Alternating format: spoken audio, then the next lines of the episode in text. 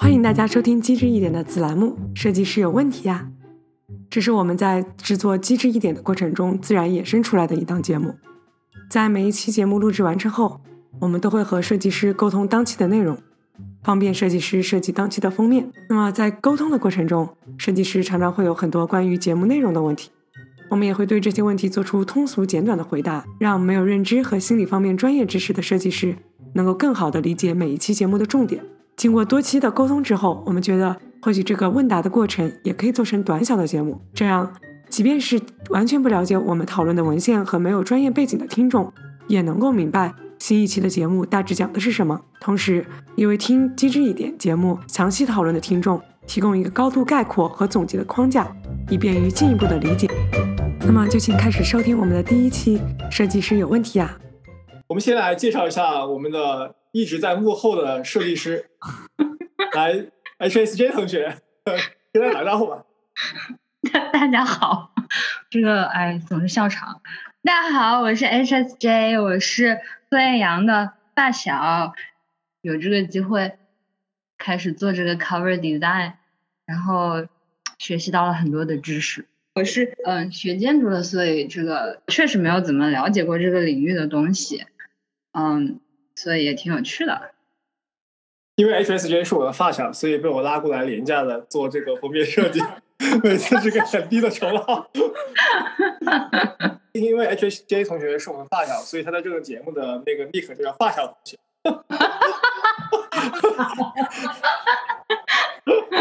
发小同学是学建筑出身的，然后呃，长期进行艺术创作，但是没但是跟这个这个神经科学和这个啊、心理学就就没有多大的这种呃接触，但是他对这方面的东西充满了兴趣啊、所以就被我拉过来跟我们一起来做这样一个项目，并且用一种视觉和创作的方式来重新表达我们每一期的主题。大家可以回过来回过头来看我们每一期主题的这个封面设计，都是非常这种主题来表达一个概念、一个想法啊。然后其中还有非常隐秘的 HSJ 同学的签名，大家可以找一下，当做每一次的 那个 Easter egg。那就是发小同学，这个我们已经把这一期的文档是就是提纲文档发给你了。那你有什么 想法吗？嗯没没什么想法，因为没弄明白，就是先跟我解释一下到底说了些什么吧。好，啊，我就我可以先解释一下，呃，我们这期主要讨论的是一个病人，这个病人非常神奇，就是他就是呃可以看到很多东西，他的视觉很多情况下是正常的，比如说你可以看到他可以看到脸，可以看到呃物品，对吧？但是他唯独就是看不到阿拉伯数字二到九，这是一个很神奇的例子。他可以看到零数字零、数字一，他可以看到 A B C D，但是他当你呈现给他阿拉伯数字二到九的时候，在他面前就是一坨浆糊，他就完全看不到。就我们怎么知道他看不到呢？是因为我们让他念这是什么，然后他是没有办法告诉我这是一个什么数字的。那我们让他猜，比如说这是二还是三，再做做去做这样一个猜测的任务，它的正确率大概百分之五十。我们让他对着他看到的那个数字来画，就你你把你看到的东西画下来，然后他也是画了一团浆糊，一团浆糊，就他完全没有办法识别这个二到九这个数字，就是他这个东西在他意识层面上就就是视觉意识层面就不存在，但是他确实可以看到零和一，对，就是这个就是这样一个它的特别之处。很神奇。所以这个二到九，比如嗯，这跟字体有关吗？是不是无论你怎么写二到九，它都就是认不出来？呃，这是阿拉伯数字的二到九。对，就是比如有好好写的二，还有那个写的丑的二，还有一只鸭子一样的二，是不是它什么都看不出来？这个他们没有对字体做太大的这种变化，就是他没有，比如说他没有用那种卡通形象做一个字体，但是只要是字体相关，就是他他做了大小，就是不同的数字大小，然后粗细，然后不同的就是打印，就是电脑系统你能看到字体，它是有各种各样的，啊，只要是个二和只要是个二幺九都看不到。我觉得是有可能，你你把比如说你你作为一个艺术家，你用一些东东西来画一个二出来，比如说你有加上一些草啊或者是树啊什么之类，然后你 somehow 树立一个二出来，他可能也看不到。就是你如果希望他变认识这是数阿拉伯数字二，他可能就看不到。这个和这个和具体的这个啊字形字体可能是无关的。如果你教他另外一个 symbol 是代表这个数字。他是会学学习到并且认识的。对，比如说你让他从头开始教那个中国汉字二到十，他可能就是就没有问题。这么神奇，所以他知道二这个概念吗？对他这个按他这个概念没有消失。啊，研究人其人研究人员其实帮他们呃，就是新创造了一套二到九的这个字体和应该是应该是这个符号体，然后呃，试图来帮他在日常生活中。来识别二到九这个东西，就是二到九这个概念，这个东西是对他有帮助的，就他能够学会用新的这个符号来表征二到九这个概念，这些概念好神奇。所以，比如说，要是是 Google Doodle，因为是 Google，所以那几个字母它就是做了变体之后，它能看出来。但是如果你拿这个阿拉伯数字做个变体，它也它也认不出来，因为它连原本的都认不出来。对，它不仅阿拉伯数字本身认不出来，你在阿拉伯数字旁边放 Google，它也就认不出来了。对，认不出来阿拉伯数字，还认不出来 Google，都认不出来。就是就是说，如果你把一个新的刺激放在一个它本来可以认的刺激，然后放在那个数字的周围，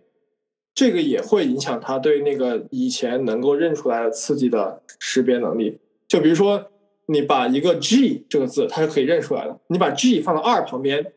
变成 two G，它它就它就认不出来了。或者是你把那个二变得比较大，然后把那个 G 放在那个二里面，它也认不出来。好神奇啊！所以这个东西啊有解释吗？就是怎么会这样呢？呃，现在就是不知道啊。好吧。就我们整个这个讨论，其实我们整个这个讨论的第一部分就是想说描述这个概念，就是就是讨论说他。这个人的病情到底是什么样子的？就是并且做一个区分，就是说对于这个符号、视觉符号的识别和对于概念的认识是两个不同的层面，对吧？这个病人他失去了识别视觉符号的能力，但是他没有失去数的概念，这是第一个。就是第二部分，我们就是其实是在讨论的一个问题，就是说人脑的神经电活动和这个意识之间呢是什么样一种关系？然后以前大家会觉得有些人脑的电信号是啊，对于人脑产人能够意识到某个刺激这个体验来说是一个必要条件，或者是也或者是充分条件，就是那么就是说电信号和那个意识或觉知之间有这样一个就是有这样一个关系，对吧？但是他们这个病人就妙就妙在什么呢？就是性病人妙就妙在，呃，这个病人他对于这个，在他在意识上面是完全看不到很多东西的。只要这个东西放在了一个数字里面，那这个人就完全没有办法意识到这个物体是什么。但是你去观察他的脑，你去观你去观察他的大脑，你会发现他的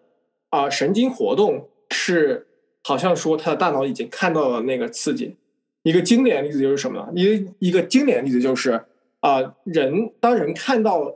脸这样一个刺激的时候，你的大脑会在不同的脑区有发放，就放电，会形成一个特定的发放电模式。那么，在一种简有一种呃，比如说呃脑电图这样一个方式，你可以看到，在一个刺激产生的大概是呃一百五十毫秒到一百六十毫秒到两百毫秒之间，那么。你让这个人去看一个脸和看一个不是脸的东西，你做一个你做一个相减，对吧？你会发现在一百五十毫秒到两百毫秒之间，呃，会存在一个这个差很很明显的差异。如果你看到了脸，你的这个脑电波减去那个没没看到脸的脑电波，那么你会得到一个负值，一个峰值。你可以认为它是一个峰，就是一个波，这个波有一个波峰，它的波峰在那个。一百五十毫秒到两百毫秒之间。就是之前我大家就认为说，那这个所谓的副波和脸和脸相关的副波，它的强度其实和你有没有看到这个脸，有没有意识到你看到这个脸，是有一个很相关的关系的。如果这个波强很强，你就会在你意识中，你就会感觉到你看到那个脸。如果这个波很弱，那么你就不会认为你看到那个脸，即使它虽然呈现在你的眼前。OK，那之这是之前的一个一个实验，但是这个病人会发生什么呢？这个病人就会发生，就是他的波还是和就是这个病人的脑电波看到那个脸的时候，他确实会产生一个正常的大小的正常幅度的一个这样的负波，所以你从他的大脑你去看，你会觉得那这个这个病人他的大脑已经看到这个脸。但是你去问这个病人，病人就会说：“我真的看不到。”然后你用各种各样的实验手段去测行为，你就会发现他他真的没有办法告诉你这是就是在他视野里面是不是有一个脸，只要这个脸是放在数字旁边的，所以这个时候这个病人就会拿来做可以当来可以拿来做啊这种视觉觉知的神神经基础这样研究的一个很好的一个例子。就是说，如果嗯，你研究人，如果科学家提出有这样一个假设，认为某种某种神经信号是你视觉研就就是视觉意识的必要条件或充分条件，你就可以拿这个病人仅归病人来看，做一个类似的行为活动，然后看这个病人他的脑信号有没有这个神经信号，然后他在意识上面能不能看到这样一个啊，能不能报告他看到了这样一个刺激。嗯，听上去就是有没有可能是，比如他接受这个信号的过程是 OK 的，但是他的输出这一块有点问题，所以你问他你有没有看到，他就是说不出来，或者他没法表达出来，有没有可能是这种？嗯，所以你认为就是你的这个假设是说他在语言和表达方面没有办法表达这个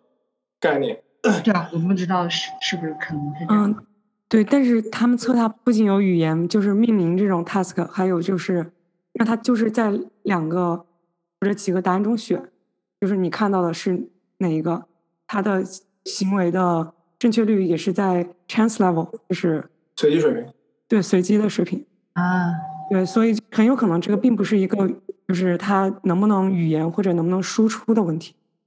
就是他能够看到也接收到这个信号，并且比如说脸的那个 EEG。那个脑电图，然后它确实是一个说你看到脸的信号，那就是说它在整合这个信息形成一个脸这块儿没有问题，但是在把这个信息进一步整合浮现到 awareness 的层面就出现了问题，就是他不会意识到，不会知道自己看到了脸啊。其实这里也涉及到就是现在关于意识的神经基础的这样一些研究。它的一些假设，然后嗯，有一个比较常见的假设就是说，你的大脑的这个信息必须整合到一定就是程度的时候，这个信息才会上升到你的意识上去。就是说，如果它只是你的某一个脑区产生的这个神经电活动，那么它和你的那个它是不会上升到你的意识上去的。你只有在你的多个脑区共同的。然后加工并且表征这样一个信息的时候，你才会在你的意识上感受到，OK，我看到了一个什么东西。那这个他们在背后有一个假设叫做那个 workplace central workplace，就是有好像有一个工作台，就是你可以在工作台后面做很多加工，但是你只有当到某个阶阶段，你把所有的信息摆在这个工作台的时候，摆在这个工作台上的时候，然后他你才会觉得 OK。你作为一个意识体，你意识到了，就是这个世界上有什么是有什么东西。这个文章有一个假设，就是说有可能现在这个病人有可能会告诉我，就是有可能是一个很好的例子，告诉我们这是什么在工作台上啊，什么不在工作台上这样一个问题。但是因为这是一个单独的案，这是一个个案，所以然后它是有退行性的。病症，所谓退行性的病症，就是说，它随着时间的推移，它的那个大脑的情况会越来越差，比如说白质会萎缩或灰质会萎缩。随着时间的推移，这个病人的整体的认知功能和大脑功能都会在萎缩，所以啊，我们没有办法对他做就是很全面的这样的测试，而且只有一个病人，所以有很多东西都是未解之谜，我们只能我们只能猜到底发生什么。嗯，那有没有就是比如说放了一个数字在这里，他确实没有意识到这是一个数字。但是他意识到这是别的东西，有，嗯，他们有报告说，就是你他们看同样的数字，每次在他的意识里面都是不一样的。就一个同样一个数字二，他这次看这个数字二和下一次看数数字二，每一次对他来说都看眼前就是一坨浆糊，但是每一坨浆糊都是不一样的，所以他没有办法利用任何一个信息来帮助他判断。眼前的这个是不是有一个一一对应的数字的，就是这个符号的关系？就如果你你可以想象，如果说你每次看到数字都是同一坨浆糊，然后数字三是另外一坨浆糊，但是这个浆糊在不同的时间、在不同的地点，它都是它都是一致的，那么你其实可以想办法重新把这个浆糊和这个二之间建立联系，然后认为说 OK，那就是就是就是这样一个关系，就是你可以绕过这样一个就是真正的阿拉伯数字。来识别你背后的信息到底是数字的二还是三，但是这个病人就报告说，呃，他每次看到同一个数字都是不一样的，所以他就完全失去了这种能够意识到这个他眼前这个数字到底是什么的这个能力。嗯，好神奇啊！就这个文章里面有一张图，就是说，就是去表示它，就是你给它一个数字的时候，它画成什么样子，很有意思。我可以到时候发给你。啊，好呀。对啊，我很好奇。他到底看到的是什么样的东西？嗯，就像一坨意面啊，这么神奇！那比如说这个数字你给他的时候有一个颜色，你可能用黑色写了个二，或者用黄色写了个二，它是不是颜色也没法改？他会感觉到颜色，但是他会就是但是这个颜色会形成一坨一坨的东西，一坨一坨线呀，这这就是它这个线不会组成一个二。你知道吧？就比如说你白色的底上面有个黑色的二，对吧？它可以感到这里有白色色块，这里有黑色色块，但是白色和黑色的这些东西不会组成一个二字。嗯。然后你让它，你让它重新画出来，它就会画，就是一坨一一坨横横竖竖、横横竖竖这种东西。啊，好神奇！对，我也不知道这个你你想怎么样用，我也不知道这个你你要你要怎么样用这种。艺术的表达，或者是这个相关的信息，其实就是说关于字符的识别，关于就是啊神经与意识之间的关系，然后关于呃感知觉的信号和人类意识到的和和人类意识之间的关系。嗯，我想一下，也许可以画成。有这种神奇的艺术家哦！我之前好像看过一个一个纪录片，这是一个艺术家画出来的东西比较疯，但是他其实看到的就是这个样子。就是这种人，也许哦，对对，他画出了一坨面，面非常的有艺术感，然后这就是他实际看到他的那个感知觉得那个系统跟我们正常人不太一样。没有什么问题了，我觉得我好像 知道应该怎么画了。好，那就期待你的作品。对啊，但这个病真的好神奇，所以我开始没有听明白，因为我怎么想也想象不出来，怎么会有这种这种病存在呢？其实还有一些病人，他是只看不到零和一，可以看到其他的。好吧，这非常 random，有没有人比如就看不到数字五之类的？这个现在就是你没有找到这样的病人，但是并不代表他没有。就是如果是有这样的个案的话，那么对我们理解人类对于字符或字母表的表征，都会是一个很大的一个冲击。